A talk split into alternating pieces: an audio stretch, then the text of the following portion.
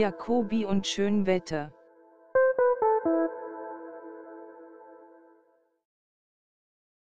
Hallöchen und herzlich willkommen bei Jacobi und Schönwetter. Ich bin Pia Jacobi. Und ich bin Stefan Schönwetter. Und wir sprechen jeden Monat über Bildung im Interwebs. Warum?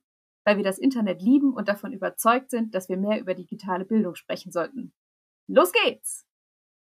Stefan, ich habe dir vor ein paar Tagen was bei Instagram geschickt. Die Headline hieß Schulbuch oder Tablet und zwar ein Post von der Süddeutschen Zeitung mit dem Text. In Deutschland beklagen viele die mangelnde Digitalisierung der Schulen. In Schweden schimpft man nach schlechten PISA-Ergebnissen über das Gegenteil. Und dann habe ich zu dir gesagt, hey Stefan, pass auf, das wäre doch was für unseren ersten Podcast im neuen Jahr. Frohes Neues 2024. Und wir begeben uns heute mal ausnahmsweise nicht auf die Spuren der Digitalisierung, sondern quasi der Analogisierung und forschen nach, was es mit der ominösen Analogisierung an Schwedens Schulen auf sich hat. Wir sind über Zahlen gestolpert, die wir zuerst nicht glauben konnten. Und jetzt müssen wir sie aber doch glauben. 60 Millionen Euro hat die schwedische Bildungsministerin zugesichert, sollen in die Anschaffung von Büchern fließen, damit schwedischen SchülerInnen wieder bessere analoge Kompetenzen erreichen. Denn die PISA-Ergebnisse von Schweden waren rückläufig nicht so katastrophal wie in Deutschland. Und jetzt frage ich mich, ja, 60 Millionen, ist das so viel? Reicht das überhaupt? Ist die Analogisierung wirklich der richtige Schritt? Denken wir jetzt hier in Deutschland, juhu, wir müssen gar nicht weitermachen mit der Digitalisierung, sondern hören einfach auf, was wir nie richtig angefangen haben? Ich bin gespannt.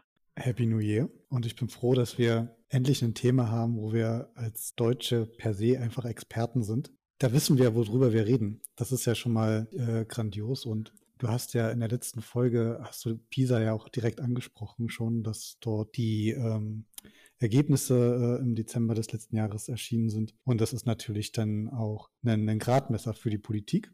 Die Politik muss äh, Handlungsfähigkeit beweisen man muss quasi, entweder reitet man auf der Welle des Erfolges oder wie in Deutschland Katzenjammer. Wir stellen fest, es hat irgendwie überraschenderweise wieder nicht geklappt. Und äh, wie du ja gesagt hast, die Schweden meckern schon noch auf einem sehr, sehr hohen Niveau. Die haben immer noch bessere Ergebnisse als der OECD-Durchschnitt. Was der Auslöser war im Speziellen, ist ja die Lesekompetenz gewesen. Und das ist natürlich so ein Thema, wenn du Bildung machst, und die Menschen, mit denen du arbeitest, können nicht lesen, dann hast du ja eine Herausforderung. So, das heißt, äh, du musst ganz andere Formen finden, wie du etwas beibringst. Und wo du vor dieser Herausforderung stehst, ist der Grundschulbereich und auch der vorschulische Bereich. Aber auch wenn Menschen natürlich eine Leseschwäche haben und Probleme haben, Text zu erkennen, unabhängig davon, ob der jetzt auf einem Bildschirm oder in einem Buch ist. Was ich ganz spannend fand, ist, dass diese Nachricht, die du gerade zitiert hast, dass die schwedische Bildungsministerin sofort 60 Millionen Euro in die Hand genommen hat, das ist Teil einer äh, tatsächlich längeren schwedischen Debatte schon. Die haben seit Sommer angefangen, darüber zu reden, ob sie zu viel digitalisiert haben. Das finde ich spannend, weil ich das überhaupt gar nicht wahrgenommen habe, bis zu dem Zeitpunkt, wo dann eben die Nachrichten rausgekommen sind. Das ist ja auch ein Szenario, das wir uns in Deutschland nicht vorstellen können, ne? Das, was zu viel digitalisiert ist. Das kommt uns gar nicht in den Sinn. Also nicht denkbar. Ist es nicht denkbar denkbar. Also wir müssen nur, um kurz für unsere HörerInnen das Bild aufzumachen. In, es gibt Schulklassen in Schweden, in denen seit Monaten und teilweise Jahren kein einziges Buch mehr steht und in dem die SchülerInnen nur mit einem Laptop oder mit einem Tablet in die Hand in die Schule kommen. Also die Geschichten von wegen, der Rucksack meines Kindes ist zu schwer, welche Bücher kann es zu Hause lassen, die gibt es an vielen Schulen in Schweden gar nicht, sondern es findet wirklich Unterricht nur noch auf digitalen Medien statt. Nur das als kurzer Einschub, weil das ist wirklich für uns, das ist eine, das können wir uns beim besten Willen an deutschen Schulen nicht vorstellen. Ich mir zumindest nicht. Und um das noch dicker zu machen, die Schweden haben erst vor fünf Jahren eine Digitalisierungsstrategie beschlossen und auf den Weg gebracht. Und da haben sie begonnen, komplett auf digital umzustellen. Das heißt, sie sind innerhalb von fünf Jahren an diesem Punkt angekommen, den du gerade beschrieben hast. Wahnsinn. Das ist, glaube ich, etwas, da treffen ganz, ganz unterschiedliche Welten aufeinander. Und du hast angefangen mit der Frage, ist das eigentlich viel Geld, Und was passiert jetzt eigentlich mit diesem Geld? Wir haben gerade schon, ähm, als wir uns unterhalten haben, die Geheimgespräche vor der Aufnahme Top Secret. überlegt, ist das viel Geld, 60 Millionen? Und haben für uns eigentlich äh, festgestellt, für dich und für mich, wenn wir jetzt 60 Millionen hätten, dann wäre das ganz schön viel Geld. Könnten sicherlich so einiges machen mit 60 Millionen Euro. Da würden wir durchaus Ideen finden und sagen, Mensch, da kann man ein tolles Projekt mitmachen, da kann man vielleicht auch ein, zwei Projekte mehr mitmachen. Die Frage ist aber so, auf so einem Start gesehen, ist das viel Geld? Du warst ja erstmal so 60 Millionen, das ist schon auch viel, ganz viel für Schweden. Und ich war so, naja, 60 Millionen jetzt nur für Bücher, das ist okay. So, das ist etwas, da kann man durchaus Handlungsfähigkeit mit signalisieren. Aber ich finde, so, das ist jetzt kein großer Wurf, das ist jetzt nichts das ist, da, da kommt man in die Nachrichten mit, aber letztlich reißt man damit jetzt nicht das Ruder rum. Es ist Symbolpolitik. Auf jeden Fall.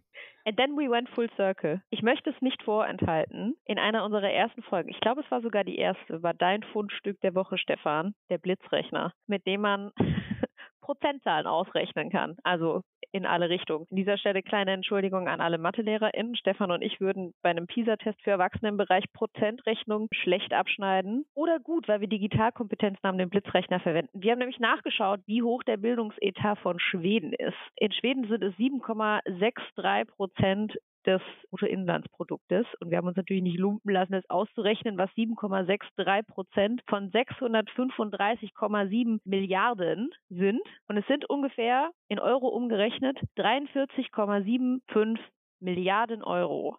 Bildungsetat in Schweden. Zum Vergleich, in Deutschland sind es ungefähr 176 Milliarden. Das finde ich jetzt auch, das, das, das finde ich jetzt richtig viel Geld. Aber das sind ja nicht nur Bücher, ne? Das sind nicht nur Bücher, das sind Gehälter für Lehrkräfte, für pädagogische Fachkräfte, also Sozialarbeiterinnen, Erzieherinnen. Das sind auch die Gehälter für Hauswerte, für Schulleitungen, für Bildungsadministration. Das sind das ist der gute alte Beton, also ein Schulgebäude, Turnhalle. Das sind die Basketbälle, das sind die Schulbücher Deutschland, manchmal auch Tablets, Lizenzen, Softwarelizenzen, Software für die Bildungsverwaltung, das Programm, das äh, der Schulleitung hilft, Stundenpläne zu machen. All das ist in, in, diesem Geld mit drin. Dann frisst sich das erstaunlich schnell weg. Auch so eine große Summe. Für diejenigen, die sich jetzt denken, ja, Moment, Moment, Moment, jetzt erzählt ihr mir aber was vom Bären. Deutschland hat doch nicht 170 Milliarden Euro Bildungsetat. Letztes Mal, als ich in den Bundeshaushalt geguckt habe, da hatte das Bundesministerium für Bildung und Forschung ja wesentlich weniger Geld zugeordnet. Richtig,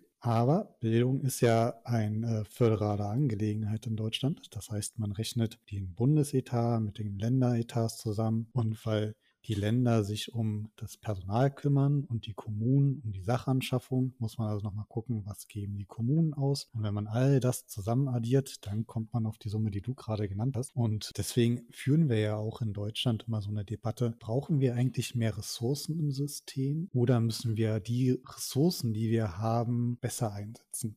Ist eine andere Folge. So, das ist einfach, um zu, zu wissen, wie viel Geld ist eigentlich in so Bildungssystemen drin. Da muss man sich, glaube ich, schon mal wieder vergegenwärtigen, dass wirklich viel Geld investiert wird von allen Gesellschaften, auch Gesellschaften, die vielleicht weniger investieren als Deutschland oder Schweden. Das sind immer noch enorme Summen. Meistens sieht man diese Summen nicht, weil sie nicht in, in tagtägliche Anschaffung fließen, sondern weil sie dafür sorgen, dass eine Fachkraft irgendwo in einem Raum steht und Kinder unterrichtet, Kinder betreut oder vielleicht auch einfach Essen zur Verfügung stellt. Wir sind ja gestartet mit dem Befund erstmal, dass in Schweden die Lernleistung abgenommen hat, was natürlich erstmal ein hochproblematischer Begriff ist, Lernleistung. Dafür kann ich mich direkt entschuldigen. PISA als das Instrument, das genutzt wurde, was den Anstoß gegeben hat, jetzt auch äh, für die Debatte, dass wir sie wahrnehmen. Das ist eigentlich ja auch interessant. Wir, wir haben ja in den bekannteren Medien selten Texte über das schwedische Bildungssystem. Aber wenn das schwedische Bildungssystem von der Digitalisierung ein bisschen zurückrollt, dann kommt es bei uns auch in den breiten Medien an. Das ist äh, immer ganz interessant, was das dann schafft. Man muss sich, glaube ich, einmal vergegenwärtigen, was PISA-Ergebnisse sind oder wie die PISA-Studie funktioniert. Und ähm, das erste ist, dass ja die PISA-Studie von der OECD durchgeführt wird. 81 Länder nehmen daran teil, so circa ein bisschen weniger als 700.000 Schülerinnen nehmen daran teil. Und man muss einfach auch erstmal klar haben, die OECD, da geht es um wirtschaftliche Zusammenarbeit und Entwicklung. Das heißt, die, die führen diese Studie nicht durch, weil sie der Suche nach den besten Schulsystemen aus der Perspektive der Schülerinnen sind, sondern die machen das, weil sie sagen, Bildung ist ein Anker, ein, eine Säule für eine fortschrittliche, wirtschaftliche, gut entwickelte Nation. Deswegen machen sie das. Es geht also darum, dass Schülerinnen leistungsfähige Bürgerinnen in einem zukünftigen Beruf werden. Bei PISA getestet wird, sind die Lese- und Mathekenntnisse genauso wie die Naturwissenschaftskenntnisse. Es wird äh, seit Jahren immer eine bestimmte Zielgruppe in den Blick genommen. Das sind die 15-jährigen Schülerinnen und Schüler. Was diese Schülerinnen dabei machen, ist einerseits Lerninhalte computergestützt zu beantworten. Das heißt, ähm, Aufgaben, die für ihr Alter typisch sind, in den Lehrplänen enthalten sein sollten, werden dort abgefragt und die Schülerinnen haben einen gewissen Zeitraum, um diese Fragen zu beantworten. Und dann gibt es noch einen Hintergrundfragebogen für die Schülerinnen, wo ein bisschen mehr über die Schülerinnen zu erfahren ist. Das heißt also ein bisschen die Milieus, in denen die Schülerinnen wohnen, leben, aber auch zum Beispiel Interessen, die Motivation zur Schule zu gehen und so weiter und so fort. Ergänzt werden diese zwei Datensätze dann noch um einen Schulleitungsfragebogen. Das heißt, wenn Schülerinnen einer Schule an PISA teilnehmen, dann wird auch die Schulleitung einen Fragebogen zur Situation der Schule, zur Schulverwaltung ausfüllen und dann gehen diese Daten quasi in den großen Mix rein und dann gibt es immer große Länderauswertungen. Professor Dr. Andreas Schleicher präsentiert dann einmal im Jahr Erkenntnisse aus PISA, beziehungsweise nicht einmal im Jahr, das jetzt natürlich die, die Fachexpertinnen werden sofort sagen, ja, Moment, Moment, Stefan, PISA wird alle drei Jahre durchgeführt, richtig, aber trotzdem gibt es so verschiedene graduelle äh, Tiefen, wie die OECD, das Team dort reingeht, um nach Erkenntnissen zu suchen. Und da gibt es dann natürlich dann immer so, versucht man sich natürlich mal jährlich auch so ein bisschen im Gespräch zu halten. Das ist die PISA-Studie. Die hat dazu geführt, dass man dann für jedes Land, für diese Schülerinnengruppe Punkte vergibt. So wird dann quasi ein Ranking erstellt, welche Länder weiter oben sind. Typischerweise Länder wie Schweden, aber auch Finnland, häufig jetzt auch Länder wie Südkorea oder auch Taiwan sehr weit vorne. Und dann gibt es eben Länder, die ja ein bisschen mehr im Mittelfeld sind, so wie Deutschland. Dann gibt es eben noch Länder, die wahrscheinlich ja, versuchen aufzuholen, die an, ganz andere Strukturprobleme haben im Bildungswesen, als es jetzt vielleicht in Deutschland oder in Schweden der Fall wäre. Vielleicht ist ein ganz großes Problem an PISA für deutsche SchülerInnen und deutsche Schulleitungen, dass die Antworten am Computer gegeben werden müssen. Weiß ich nicht. Ich, Hot Take, Hot Take. Hast du denn eigentlich mal an so einer Vergleichsstudie teilgenommen in deiner Schulzeit? Kein einziges Mal. Kein einziges Mal. Du wahrscheinlich auch nicht, ne? Ich glaube, seit wann gibt es, seit wann gibt's PISA? Das ist jetzt der siebte Durchlauf gewesen. Jetzt müssten wir rechnen können. 21. Alle 21 Jahre, ja. Ja, hätte ich auch mitmachen können. ja. Nee, es ist, ähm, nee, also seit äh, 2003 dann ungefähr. Anfang der zweite, frühe 2000er. Da war ich, ich noch ich in der Schule. Ja, wir müssen jetzt ja mal überlegen. 2004 war ja in Deutschland der große PISA-Schock. Der da große ja so, PISA-Schock. Da haben wir ja so schlecht abgeschnitten, dass wir den großen Ruck kommen haben. Vielleicht war der PISA-Schock auch früher, da bin ich mir gerade gar nicht mehr so sicher, aber sagen wir Anfang der 2000er war auch der große PISA-Schock. Da haben wir dann ja gesagt, Deutschland braucht Ganztagsschulen, weil dann die Kinder ganztägig lernen können, nicht mehr so darauf angewiesen wären, dass sie vom Elternhaus unterstützt werden. Und dann ging es auch bergauf. Naja, und Ganztagesschulen sind ja, also sind ja nicht nur für die SchülerInnen im besten Fall ein Mehrgewinn, sondern auch für die Betreuungsperson oder Eltern, die berufstätig oder erwerbstätig, nicht berufstätig, erwerbstätig sein wollen, weil das ja auch Eltern ermöglicht, arbeiten gehen. Teilweise oder viele, viele Eltern, nicht nur teilweise, sondern wahrscheinlich die meisten Eltern in Deutschland müssen ja auch erwerbstätig sein, beide Vollzeit mittlerweile. Auch das gehört ja zur Bildungsrealität dazu oder zur Lebensrealität böse, in Deutschland. Böse Zungen behaupten, das ist vielleicht der Hauptgrund gewesen für die Ganztagsschulen, dass mehr Menschen auf den Arbeitsmarkt gehen können. Werden wir es jemals herausfinden? Definitiv nicht. Definitiv Aber kommen wir, jetzt, nicht. kommen wir zurück zu Schweden. Ich habe ja schon gesagt, dass in fünf Jahren wurde ein, also vor fünf Jahren wurde das Konzept beschlossen. Wir haben jetzt eine Digitalisierungsstrategie in Schweden für das äh, schwedische Bildungssystem. Und jetzt sind wir an einem Punkt, wo nahezu alle Schulen ausgestattet sind und äh, auch auf digitale Geräte im Unterricht setzen. Hast du Vorstellungen davon, wie die das geschafft haben? Ich habe keine Ahnung. Ich habe keine Ahnung. Ich vermute mal, dass sie sich nicht mit föderalen Strukturen äh, rumschlagen in Schweden, so wie wir das gerne tun. Ich könnte mir vorstellen, dass wahrscheinlich auch der bürokratische Dschungel in Schweden ein bisschen lichter ist als der in Deutschland. Aber ich entnehme deiner Frage, dass du mehr als eine Ahnung hast, sondern vielleicht uns zwei, drei Stichpunkte zur schwedischen Digitalisierungsstrategie geben kannst. Ich kann das im Prinzip nur ergänzen, weil du die richtige Richtung schon eingeschlagen hast. Das schwedische Bildungssystem ist extrem liberalisiert. Das heißt, äh, das äh, schwedische Bildungsministerium hat gar nicht so viel Steuerungsfunktion an der Stelle. Die Schulen können ziemlich selbstständig sich auf den Weg machen, können also Geräte anschaffen und einfach loslegen. Es gibt auch sehr viel mehr private Träger für Schulen, als es hier in Deutschland der Fall ist. So in Deutschland haben wir auch den Trend dazu, dass es mehr private Träger für, für Schulen gibt, aber in Schweden ist das noch ein bisschen umfänglicher schon etabliert, was sicherlich auch damit zu tun hat, dass Schweden ein bisschen dünner besiedelt ist, da vielleicht andere Lösungen für Schulen gefunden werden müssen als so in sehr dichten äh, Ballungsräumen. Und das andere ist, was du jetzt nicht genannt hattest, dass sehr viel darauf verwendet wurde an Zeit, Technik einzukaufen. Das heißt also, es ist sehr sehr einfach gewesen für schwedische Schulen, Tablets, Notebooks, Software anzuschaffen und zu sagen, die benutzt ihr jetzt.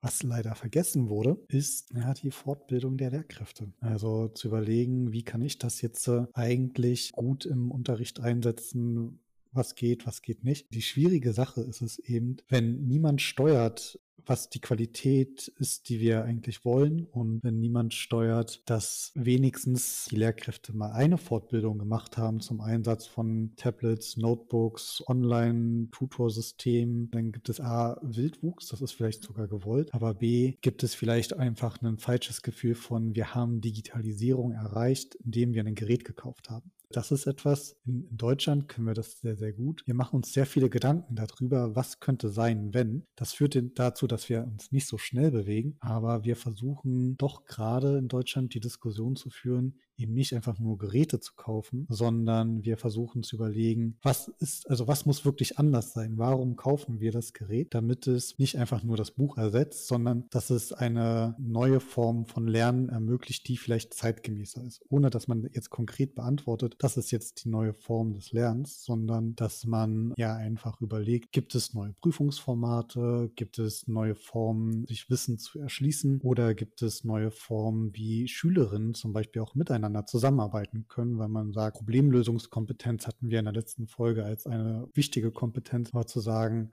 wichtig als Kompetenz ist es eben auch, kollaborieren zu können oder miteinander in Kooperation treten zu können, das einfach zu befördern mit digitalen Geräten. Ich glaube, an der Stelle ist es bei Schweden vielleicht in die falsche Richtung gelaufen. Denn wenn man einfach nur ab der Grundschule digitale Geräte einsetzt und es geht dann um das Lernen von Lesen, die Alphabetisierung der Kinder, das ist dann natürlich etwas, wo wir Probleme haben. Denn also, wenn wir uns unsere User-Interfaces vorstellen von digitalen Geräten, die sind eben sehr textlastig. Ich hatte im Vorfeld der Folge zum Beispiel recherchiert, was dann eben häufig passiert ist, ist, dass natürlich die Kinder, die sind vertraut mit den Geräten, auch zu Hause, wie sie dort Privatgeräte benutzen. Und dann wird eben alles vorgelesen. Und äh, darunter leidet dann eben die Alphabetisierung oder die Lesekompetenz im Allgemeinen. Du meinst, es wird von den Geräten vorgelesen. Also ja. zum Beispiel Aufgaben werden werden ja.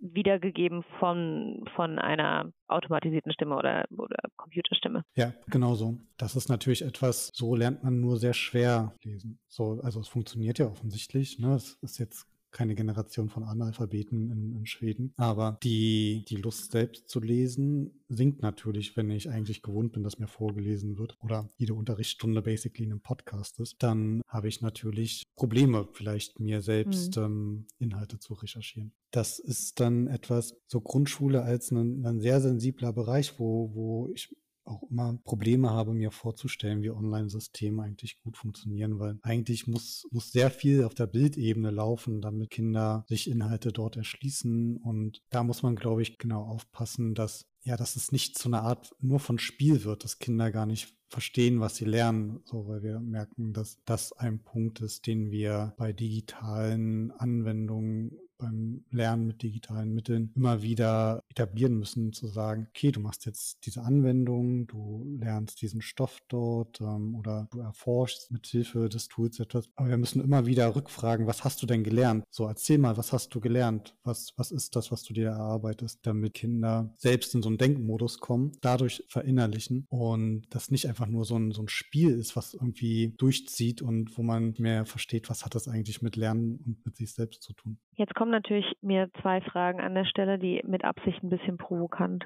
gestellt sind. Die erste ist, wenn die Digitalisierung so schlecht für die Lesekompetenz ist, warum ist die Lesekompetenz dann in Deutschland so krawallig schlecht, wie sie ist, obwohl wir doch nichts digitalisieren oder nur so wenig digitalisieren? Und die zweite ist, bedeutet das jetzt im Umkehrschluss für Schweden, dass wir die komplette Digitalisierung wirklich zurückbauen müssen? Oder ist es nicht vielleicht eher so, dass wir zusätzlich zu den digitalen Kompetenzen, die die SchülerInnen dort aufbauen, einfach verstärkt oder weiterhin oder mehr Lesekompetenzen aufbauen müssen. Die, Frage, die zweite Frage habe ich ja gerade eigentlich schon selbst beantwortet. Aber beantworte sie doch trotzdem gerne bei der Gelegenheit aus deiner Sicht. Ich bin gespannt.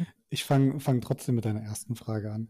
Und ich glaube, wichtig ist, die, die Sachen nicht im, im Tunnel zu sehen. Also jedes, jedes Land hat seine eigenen vielfältigen Problemlagen und Deutschland hat sehr viele Problemlagen im Bildungssystem. Das hast du das, schön ausgedrückt.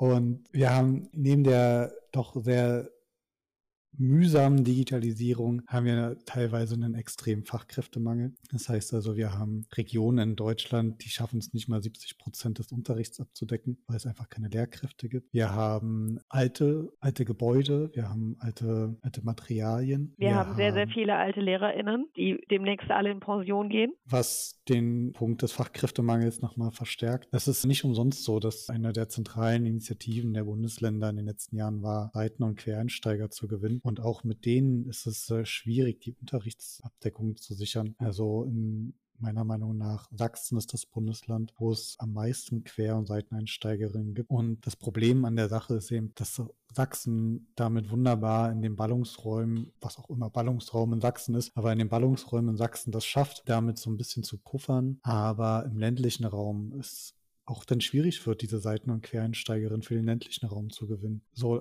da, da gibt es einfach sehr viele Problemlagen. Wir haben natürlich auch das Problem, dass wir in Deutschland ganz bestimmte Fachkräfte nicht haben. Also Lehrkräfte, die Deutsch als Zweitsprache zum Beispiel gut unterrichten können. Wir haben häufig äh, die Situation, dass eine Schulleitung sagt, du machst jetzt die Fortbildung zur DATS, also Deutsch als Zweitsprache, Lehrerin. Ob die, diese Person dafür qualifiziert ist, ob die da überhaupt Lust drauf hatte, das ist erstmal vollkommen egal. Es ist quasi wie eine Art von Weisung da muss man, glaube ich, schon auch als Mensch besonders geeignet sein, um das gut zu machen, weil gerade in den letzten Jahren, wenn man als äh, Lehrkraft Deutsch als Zweitsprache anbietet, mit Kindern, mit Jugendlichen zu tun gehabt, die vielleicht neben dem Spracherwerb noch andere Probleme haben, Fluchterfahrung, eine gewisse Orientierungslosigkeit. Da haben wir in den letzten Jahren einfach sehr viele Kinder und Jugendliche ins Bildungssystem bekommen, die einen hohen Unterstützungsbedarf brauchen. Und ich glaube, all das schlägt sich nieder, dass unser System einfach multiple Krisen hat. Da ist die Lesekompetenz einfach auch in Deutschland nicht so pralle, wie sie wahrscheinlich per Anspruch sein sollte. Das Spannende in Schweden ist, dass die Hauptforderung tatsächlich ist, dass die Tablets und die Notebooks aus den Grundschulen komplett raus sind, aber an den weiterführenden Schulen durchaus benutzt werden sollen haben wir ja am Anfang gesagt, das schwedische Bildungsministerium nicht unbedingt verordnen. Die Tablets und die Notebooks gehen raus, aber der, der Schuss ist, glaube ich, gehört. Und das ist vor allem auch, das liegt daran, dass es in Schweden ein relativ renommiertes Institut gibt. Das ist das äh, Karolinska. Karolinska äh, Institut, genau. Ich habe gerade überlegt, muss ich das jetzt irgendwie besonders schwedisch aussprechen, aber nein. immer das besonders wie schwedisch. Möbel, wie Möbelnamen bei Ikea, wo du vor dem Buchstaben ja. stehst und so, keine Ahnung, wie dieses Sofa heißt.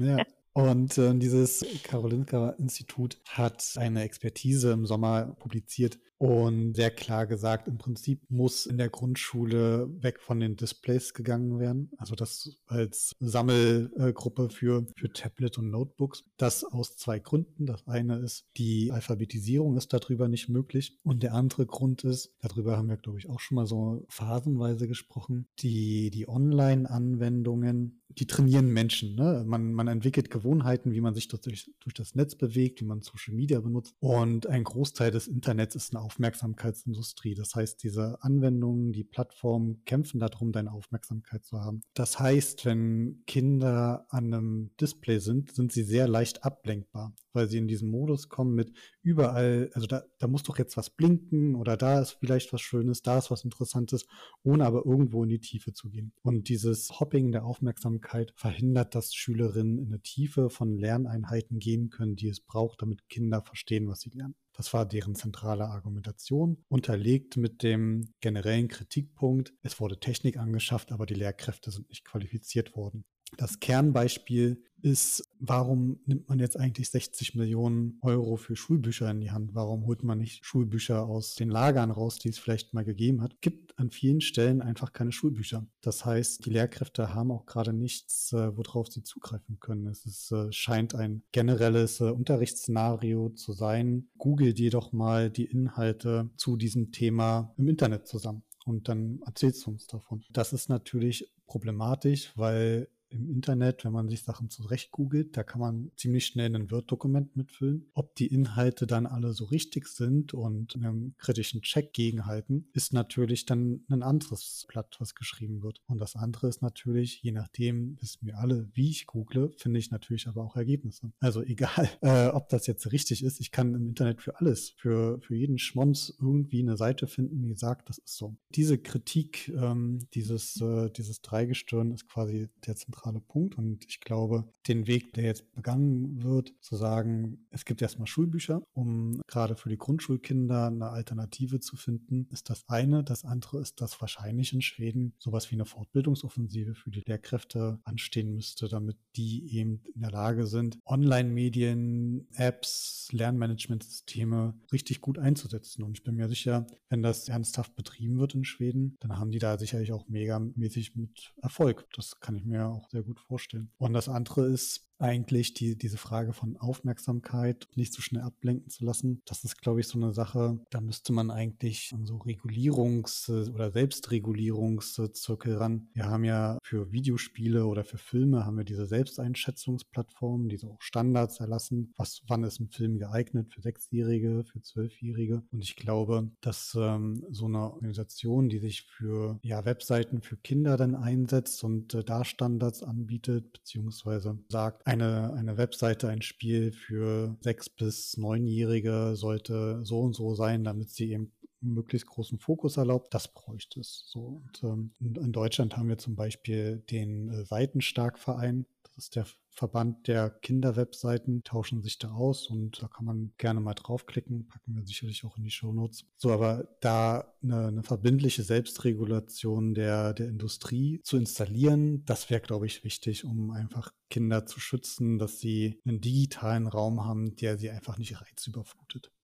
Ich höre trotzdem bei dir raus, dass du dem schwedischen System grundsätzlich oder der schwedischen Idee grundsätzlich sich stärker an Schulen für digitales Lernen oder Digitalisierung des Lernens einzusetzen, trotzdem ja was Gutes ist. Ne? Also es ist gar keinen Fall ein Aufruf an deutsche EntscheidungsträgerInnen, ähm, an SchulemacherInnen, SchulgestalterInnen, die da drei Gänge zurückzuschalten, sondern vielleicht trotzdem mal einen Gang zuzulegen mit den deutschen Bedenken natürlich im Hinterkopf, die du vorhin auch genannt hast, die ihre Berechtigung haben, aber so ein, ja, vielleicht mal so ein bisschen so eine Art Mittelweg zu finden, ne? Also es ist nicht immer, es ist nicht alles schwarz-weiß, sondern es gibt halt irgendwie so viele graue Abstufungen und wir müssen irgendwie gucken, dass, dass wir aber mal ein bisschen ins Grau kommen und nicht, nicht in der digitalen Steinzeit weiterbleiben. Und jetzt haben wir natürlich den, jetzt sind wir natürlich in der luxuriösen Situation, dass andere Fehler in der Digitalisierung gemacht haben, die wir nicht wiederholen müssen, sondern wir haben jetzt dann, wir haben ein Vorbild, ne, also irgendwie, oder wenn wir von diesen PISA-Ergebnissen ausgehen, sehen wir, okay, Schweden schneidet trotz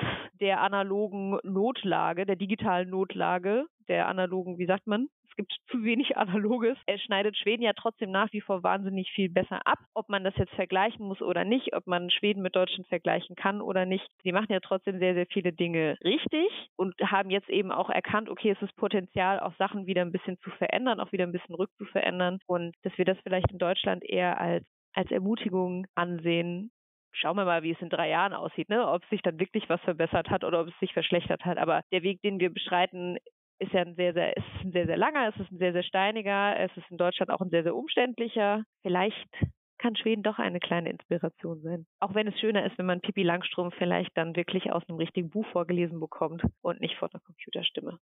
Drei Gänge zurückschalten impliziert ja, dass man mindestens im dritten Gang ist. Jo.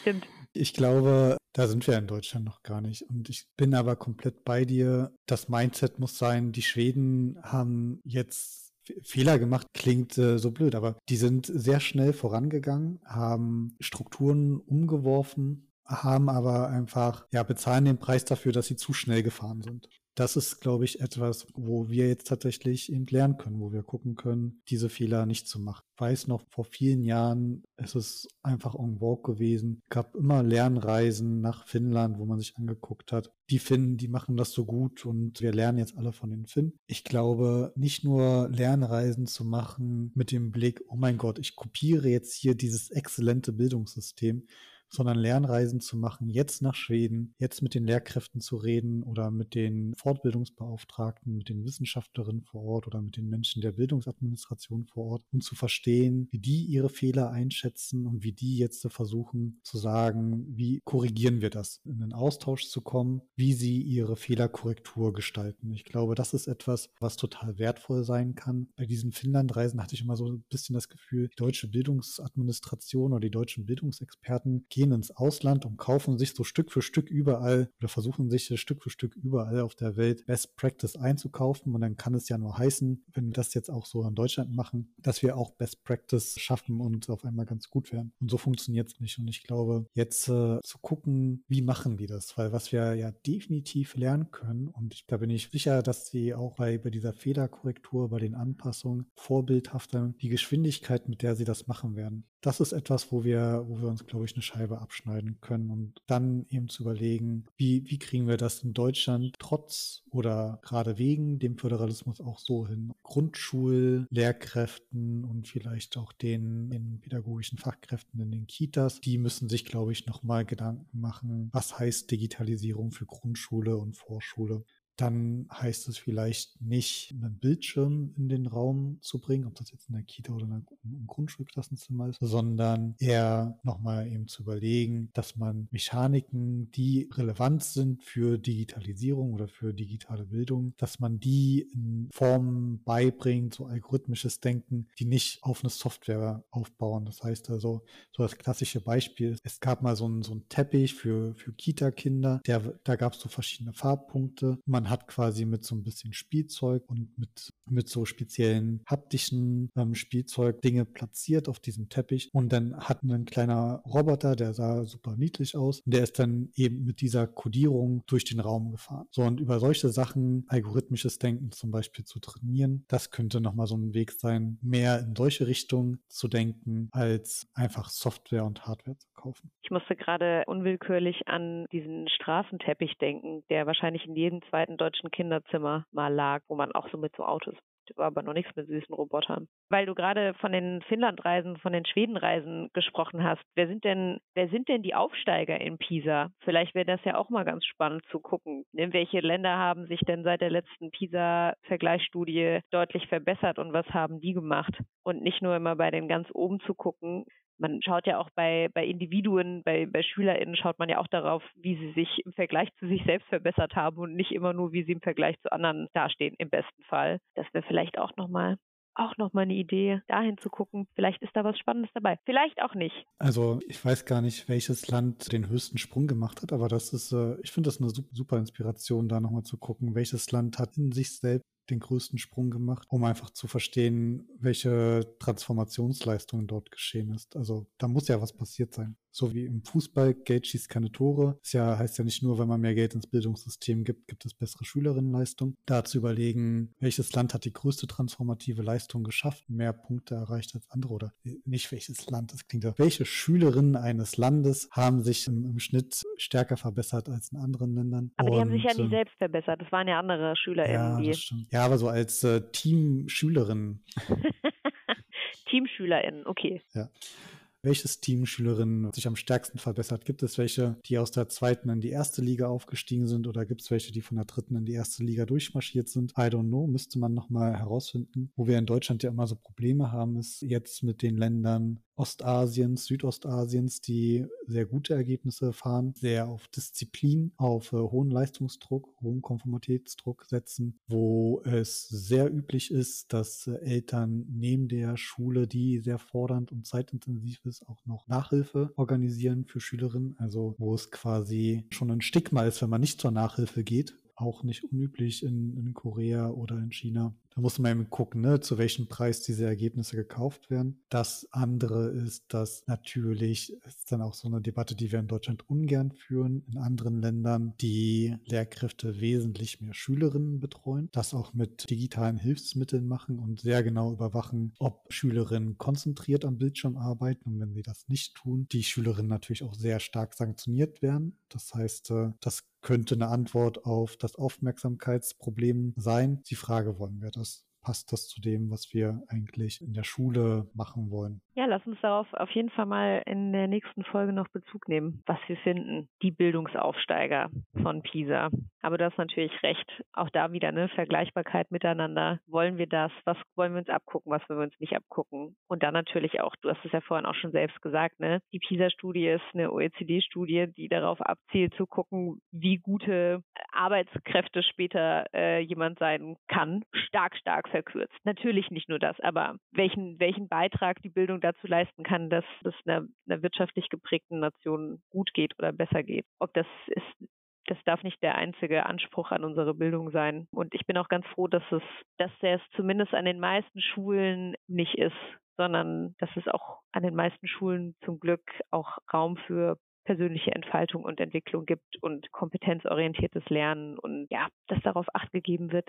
Es hat schon, es hat schon auch was hat schon auch was Gutes und das sind, sind Kinder, von denen wir sprechen. Ne? Das sind keine Roboter, die da in den Schulen sitzen, sondern das sind Menschen. Das darf man nicht vergessen und es gibt so viele Bereiche, die durchoptimiert werden und da muss man, glaube ich, wenn man mit Menschen arbeitet, vorsichtig sein, ein bisschen mit ein bisschen Vorsicht und Nachsicht evaluieren, wie optimiert man das haben möchte. Ja, und die Frage ist, was optimiert man? Ne? Also die Frage ist, schafft man ein System, wo Menschen unglaublich leistungsfähig sind, das zu machen, was quasi für ein erfülltes Berufsleben wichtig ist und nimmt dafür in Kauf, dass sie vielleicht unter psychischen Problemen leiden, Panikstörungen und vielleicht auch Essstörungen, all, all sowas, was, was entstehen kann in diesen extremen Drucksituationen, wenn dir im Prinzip ähm, schon ab frühester Kindheit eingebläut wird, du musst jetzt äh, dieses und jenes schaffen, ansonsten bist du eigentlich der Armut geweiht? Oder geht es eben auch darum, Wege zu finden, auszubalancieren? Dieser Mensch hat jetzt vielleicht nicht an dem Punkt, wo es erfasst wird, die höchste Lernleistung, aber ist einfach vielleicht glücklich. Also das könnte ja auch äh, ein Ziel sein und vielleicht in, in zehn Jahren, wenn die Person für sich nochmal einen Weg gefunden hat, hat sie totale Entfaltung in der Wissensgesellschaft und eine Lichtgestalt wie man äh, lernt und so einfach zu akzeptieren, dass zu einem Zeitpunkt X nicht jeder genau das können muss, ist, glaube ich, etwas, was man stark diskutieren kann bei Pisa. Ich bin gespannt, was wir rausfinden. Stefan, jetzt haben wir so viel über Pisa geredet. Das ist so eine schöne Stadt in Italien. Wollen wir über unsere Fundstücke sprechen? Harter Bruch. Harter Bruch, ich weiß. Ganz harter Bruch. Es ist 21.12 Uhr. Wenn ihr wüsstet, die ihr dazuhört, welche Mühen wir auf uns nehmen. Die Leistungsgesellschaft lebt hier. du und ich, wir sind heute, wir sind das Rückgrat der deutschen Wirtschaft heute Abend. Das BIPS, um 170 Milliarden in die Bildung zu pumpen, wird hier dieser Podcast aufgenommen. Für den wir keinen Cent davon bekommen, übrigens. Definitiv nicht. aber nur, nur deswegen, weil, also ansonsten würden wir 170 Milliarden bekommen, aber gehen wir zurück ins, an die Gesellschaft. Gehen wir zurück. So großzügig wollen wir sein. Dann versuche ich mal unseren Trenner reinzuspielen. Fundstück. Mein Fundstück ist eine Webseite der wunderbaren Nele Hirsch. Nele Hirsch ist Medienpädagogin, macht unglaublich viele kluge Sachen versucht immer wieder neue Methoden, neue Verfahren zu finden, wie man Medien explorieren kann und berät Schulen, berät Organisationen, Verwaltungen, Politik. Und sie hat eine Webseite gemacht und die Webseite heißt zufallsablenkung.de. Und was mhm. man machen kann, man öffnet diese Webseite, man arbeitet die ganze Zeit da am Computer, macht so tolle Büroarbeitssachen. Wenn, wenn man diese Seite dann im Hintergrund hat, kommt alle 15 oder 40 Minuten, wie man das einstellt, eine Ablenkung Ablenkung. Und zwar ein Naturgeräusch. Und das fand ich eine wunderschöne Idee, um einfach immer so einen kleinen Bruch reinzubekommen. Und die Nele hat dazu geschrieben, dahinter steht die Überlegung, dass kleinere Ablenkungen beim Arbeiten gar nicht so schädlich sind, wie man oft denken könnte. Ganz im Gegenteil, können sie sogar dabei unterstützen, danach fokussierter weiterzuarbeiten. Das fand ich auf jeden Fall einen sehr schönen Gedanken und möchte das gerne beim Fundstück mit einteilen. Und ich Das bin, gefällt mir. ja, und ich bin gespannt, was dein Fundstück ist, weil man muss sagen, Heute haben wir uns vorab gar nicht über unsere Fundstücke unterhalten, was wir mitbringen. Es ist also eine totale Blackbox. Totale. Blackbox. Mein Fundstück der Woche hat was mit meiner tagtäglichen mehrfachen Unterbrechung meiner Arbeit zu tun, nämlich meinem Hund Bo. Du kennst sie. Sie ist süß und sie ist flauschig und sie will manchmal spazieren gehen. Da habe ich meine Naturgeräusche. Aber also ich kürze es ab. Ich bin ein riesiger Hundefan. Ich liebe Hunde und ich muss zugeben, ich habe es nicht selbst gefunden, sondern ich, ich gebe es einfach nur weiter.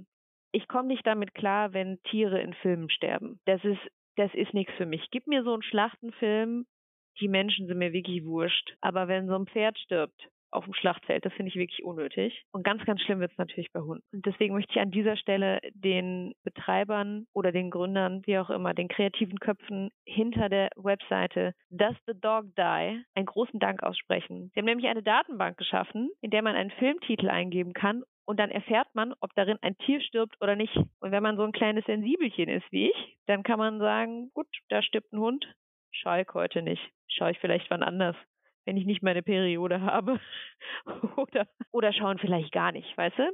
Also Does the Dog Die finde ich eine super Seite. Ähm, ich bin darauf gestoßen aus dem äh, Weird Crimes Podcast. Die haben äh, das Ines Aioli, ähm, Anjoli, nicht Aioli, Anjoli ähm, vorgestellt. Mein Freund Daniel hat mir den Link neulich auch weitergeleitet. Er hat ihn von Ricky Gervais, Ge- Gervais, Ger- Gervais, ich weiß nicht, wie man ihn ausspricht, dem Komiker bekommen. Also Does the Dog Die schlägt wohl Wellen und ich möchte, dass das noch mehr Wellen schlägt. Schaut euch keine Filme an, in denen Tiere sterben, wenn ihr es nicht schauen möchtet. Stark. Ist das eigentlich ein Community-Projekt, wo jeder Filme eintragen kann und dann pflegt? Das ist eine gute Frage. Also es gibt auf jeden Fall einen Button mit Sign-in. Vielleicht. Ah doch, ja, Crowdsource. Ja, werdet Teil der Crowd, tragt die Filme ein, helft, dass Pia die richtigen Filme sieht. Dass keine Hunde sterben. Dann war es das mit der Folge 7. Schon. Und schon, ja. Schon. Lasst uns äh, gerne Kommentare zur Folge hier. Vielleicht habt ihr auch Fragen oder vielleicht habt ihr auch Lieblingsländer in der PISA-Studie und sagt warum. Oh ja. Und so als Anregung. Ansonsten folgt uns gerne auf Instagram, wird verlinkt äh, in den Show Notes oder wo auch immer ihr uns folgen wollt. Und dann freuen wir uns, wenn ihr einmal Hallo sagt und wenn ihr euren Verwandten, Freundinnen, Eltern Bescheid sagt, dass hier eine neue Folge draußen ist und die euch gefallen hat. Sagt auch Bescheid, wenn sie euch nicht gefallen hat. Auch das. Na gut, na gut, ja, ja, gut. Fehlerkultur, Schweden und so. mm. Schweden und so. Macht's gut, Bier. Mach's gut, Stefan.